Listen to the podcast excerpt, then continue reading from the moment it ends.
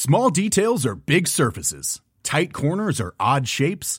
Flat, rounded, textured, or tall. Whatever your next project, there's a spray paint pattern that's just right. Because Rust new Custom Spray 5 in 1 gives you control with five different spray patterns. So you can tackle nooks, crannies, edges, and curves without worrying about drips, runs, uneven coverage, or anything else. Custom Spray 5 in 1. Only from Rust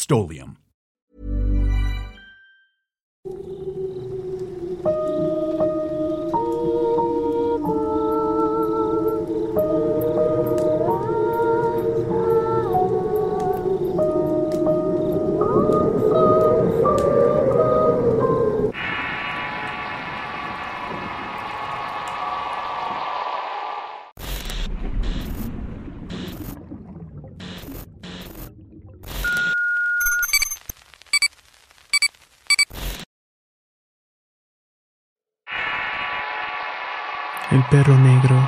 Historia compartida por Sebastián. Escrito y adaptado por Tenebris para relatos de horror. Mi nombre es Sebastián y actualmente tengo 21 años.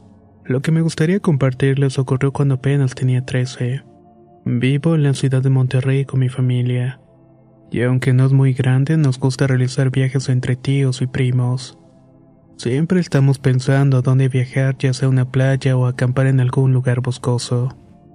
En esa ocasión decidimos ir a Matamoros. Era la primera vez que iba a la playa y estaba muy emocionado al igual que todos mis primos. Todo indicaba que sería un viaje largo y pesado, pero mis ganas de conocer el mar hicieron que el tiempo pasara rápido. Sin embargo, cuando llegué no me encontré con lo que esperaba. Había tanta gente que casi no había espacio para pararnos y tampoco buscamos con anticipación un lugar para dormir. Buscando entre todos, terminamos encontrando unas cabañas y me di cuenta que ninguna de ellas estaba rentada. Cosa rara, pues como mencioné antes había demasiada gente, además de que las cabañas estaban muy bien arregladas y limpias. En general puedo decir que era un lugar bonito y barato. Nosotros rentamos la primera habitación que estaba justamente en la entrada del sitio. Ahí nos quedamos todos mis tíos y primos porque no podíamos darnos el lujo de rentar una segunda cabaña. A pesar de todo, había mucho espacio y al final todos nos acomodamos muy bien. En el transcurso del día nos movimos a la playa para platicar y jugar dejando la cabaña vacía. A partir de las 5 de la tarde volvíamos para meternos a bañar y quedarnos un rato en las sillas que estaban en la entrada. Enfrente de esto había un pequeño espacio para estacionar carros. Todas las cabañas estaban rodeadas de arbustos grandes muy pegados entre sí. A eso de las ocho de la noche ya estábamos todos tranquilos y pasando el rato en familia. A las once mi primo Luis, mi tío Miguel y yo nos quedamos solos en la entrada de la cabaña ya que los demás se fueron a dormir. Me pareció buena idea pedirle a mi tío que nos contara historias de terror. Me fascinaba todo lo que tenga que ver con temas paranormales. Entonces mi tío nos empezó a contar historias que le pasaron a él cuando vivía en una vecindad bastante vieja.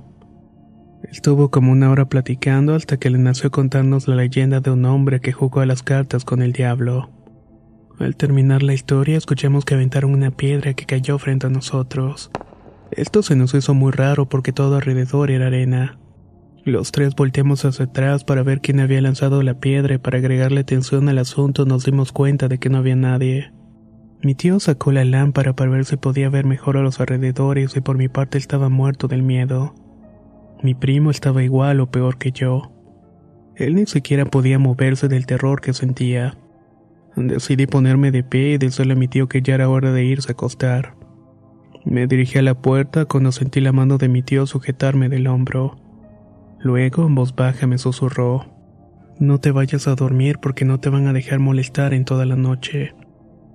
Eso me hizo sentir todavía más miedo y no sé por qué, pero me cuestioné las palabras de mi tío y volví a sentarme.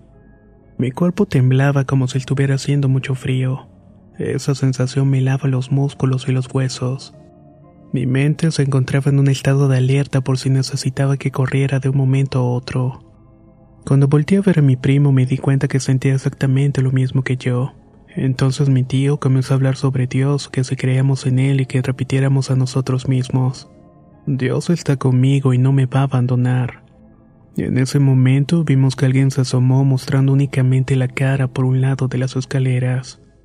Los tres lo vimos al mismo tiempo. Notamos que esa persona corrió por debajo de los cuartos, se movía a una velocidad impresionante para poder escapar. El ruido de sus pisadas se perdió los pocos segundos de pararnos. Sin entender muy bien lo que estaba ocurriendo nos volvimos a sentar. Estaba tan impresionado que sentía que en cualquier momento me iba a desmayar o vomitar. Mi primo y yo teníamos mucho miedo, pero mi tío lo vi tranquilo y en calma en todo momento. Me pregunté cómo es que se mantenía en ese estado de quietud y cuando él volteó a verme me dijo, Tú eres el que tiene más miedo y por eso nos están molestando. Te quieren a ti y por eso se alimenta del miedo. Yo no podía controlarme y entre más me hablaba de esa forma más temor sentía. En eso escuché unas pisadas que provenían del estacionamiento y más vimos que salió un perro enorme de color negro. Noté que el color era demasiado oscuro y también el tamaño. Era normal para un perro. Esta cosa solamente estaba olfateando como si buscara algo o lo estuviera rastreando. A mí me pareció que era una excusa para acercarse a nosotros. Poco a poco se fue aproximando hasta que mi tío pidió al usarlo con la lámpara. Nos pidió que le miráramos los ojos y así lo hicimos. Casi me caigo de la impresión al ver que los ojos del perro eran de color rojo brillante como si fueran dos carbones ardiendo. A mi mente vino la idea de que ese animal era el mismísimo diablo. Yo no lo dije, pero mi tío sí. También dijo que lo habíamos atraído por contar historias de terror, ya que estas siempre vienen cargadas de ciertas energías. Cuando el perro estuvo a unos cuantos pasos de la escalera me puso a rezar y a repetir la frase que nos había dicho mi tío. Dios está conmigo y no me va a abandonar. Lo repetí muchas veces y poco a poco dejé de sentir miedo. Era como si por arte de magia estuviera recuperando toda la energía vital y la movilidad de mi cuerpo. Mi primo siguió mi ejemplo y rápidamente perdió la rigidez. Entonces el perro cambió de dirección y se acercó a unos botes de basura. Era como si estuviera buscando algo para comer. Ya habíamos dejado el miedo atrás, así que con más calma seguimos los movimientos de aquel animal. Todavía creo que lo que vimos pareció sacado de una pesadilla o una película de terror. En un punto el perro se fue poniendo a un lado de los botes de basura y en un parpadeo lo vimos desaparecer. Ya no tienes miedo, ¿verdad? me preguntó mi tío. No, ya no, le respondí. Los tres nos comenzamos a reír de forma nerviosa pero luego más relajados. Nos levantamos para ir al baño cerca de los botes de basura y después de eso nos fuimos a dormir. Habíamos perdido la noción del tiempo de tal forma que no notamos qué hora era. Al día siguiente le contamos lo que pasó al resto de la familia. Pero como era de esperarse, nadie nos creyó y hasta la fecha siguen sin creernos. Regresamos a Monterrey sin ningún otro percance. Lo más raro es que desde esa noche me sentí una persona diferente, como si no hubiera nada en el mundo que pudiera dañarme. Sin embargo, tiempo después comencé a notar algunas cosas raras que pasaban a mi alrededor, como si alguien me estuviera observando y me siguiera a todas partes. A pesar de eso, estas cosas no me incomodan demasiado, gracias a las palabras que mi tío me enseñó y me hicieron más fuerte. Para finalizar esta historia, quiero contarles que le pregunté a mi tío en otro viaje que tuvimos después que si aquella noche con el perro negro no sintió miedo. Él me contestó que sí, que por dentro tenía el mismo temor que nosotros, pero que se controló a sí mismo porque si nosotros lo veíamos derrumbarse no podríamos con la situación.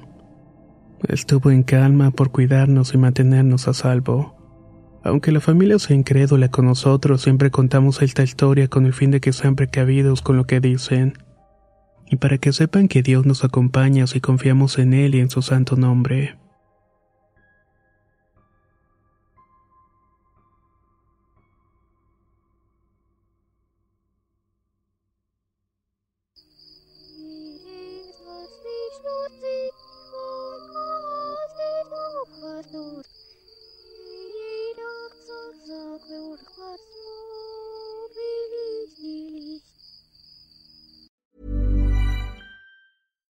If you're looking for plump lips that last, you need to know about Juvederm lip fillers. With Juvederm Volbella XC and Juvederm Ultra XC, your lip look, whether it's subtle or bold, can last up to one full year with optimal treatment and no additional maintenance. Find a licensed specialist and see if it's right for you at juvederm.com today. That's J U V E D E R M.com. Add fullness to lips in adults over 21 with Juvederm Volbella XC or Juvederm Ultra XC. Do not use if you have severe allergies or a history of severe allergic reactions, or if you're allergic to lidocaine or the proteins used in Juvederm. Tell your doctor if you have a history of scarring or taking medicines that decrease the body's immune response or that can prolong bleeding. Common side effects include injection site redness, swelling, pain, tenderness, firmness, lumps, bumps, bruising, discoloration, or itching. As with all fillers, there's a rare risk of unintentional injection into a blood vessel, which can cause vision abnormalities, blindness, stroke, temporary scabs, or scarring. For full important safety information, visit juvederm.com.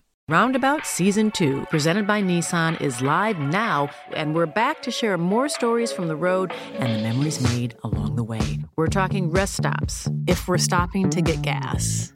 You will be timed. Misguided plans. I grew up in the city, so I have like, you know, a healthy fear of real extreme darkness. a lot of laughs. Y'all weird, but you, yeah, you, you were different. And so much more. Listen and subscribe wherever you get your podcasts.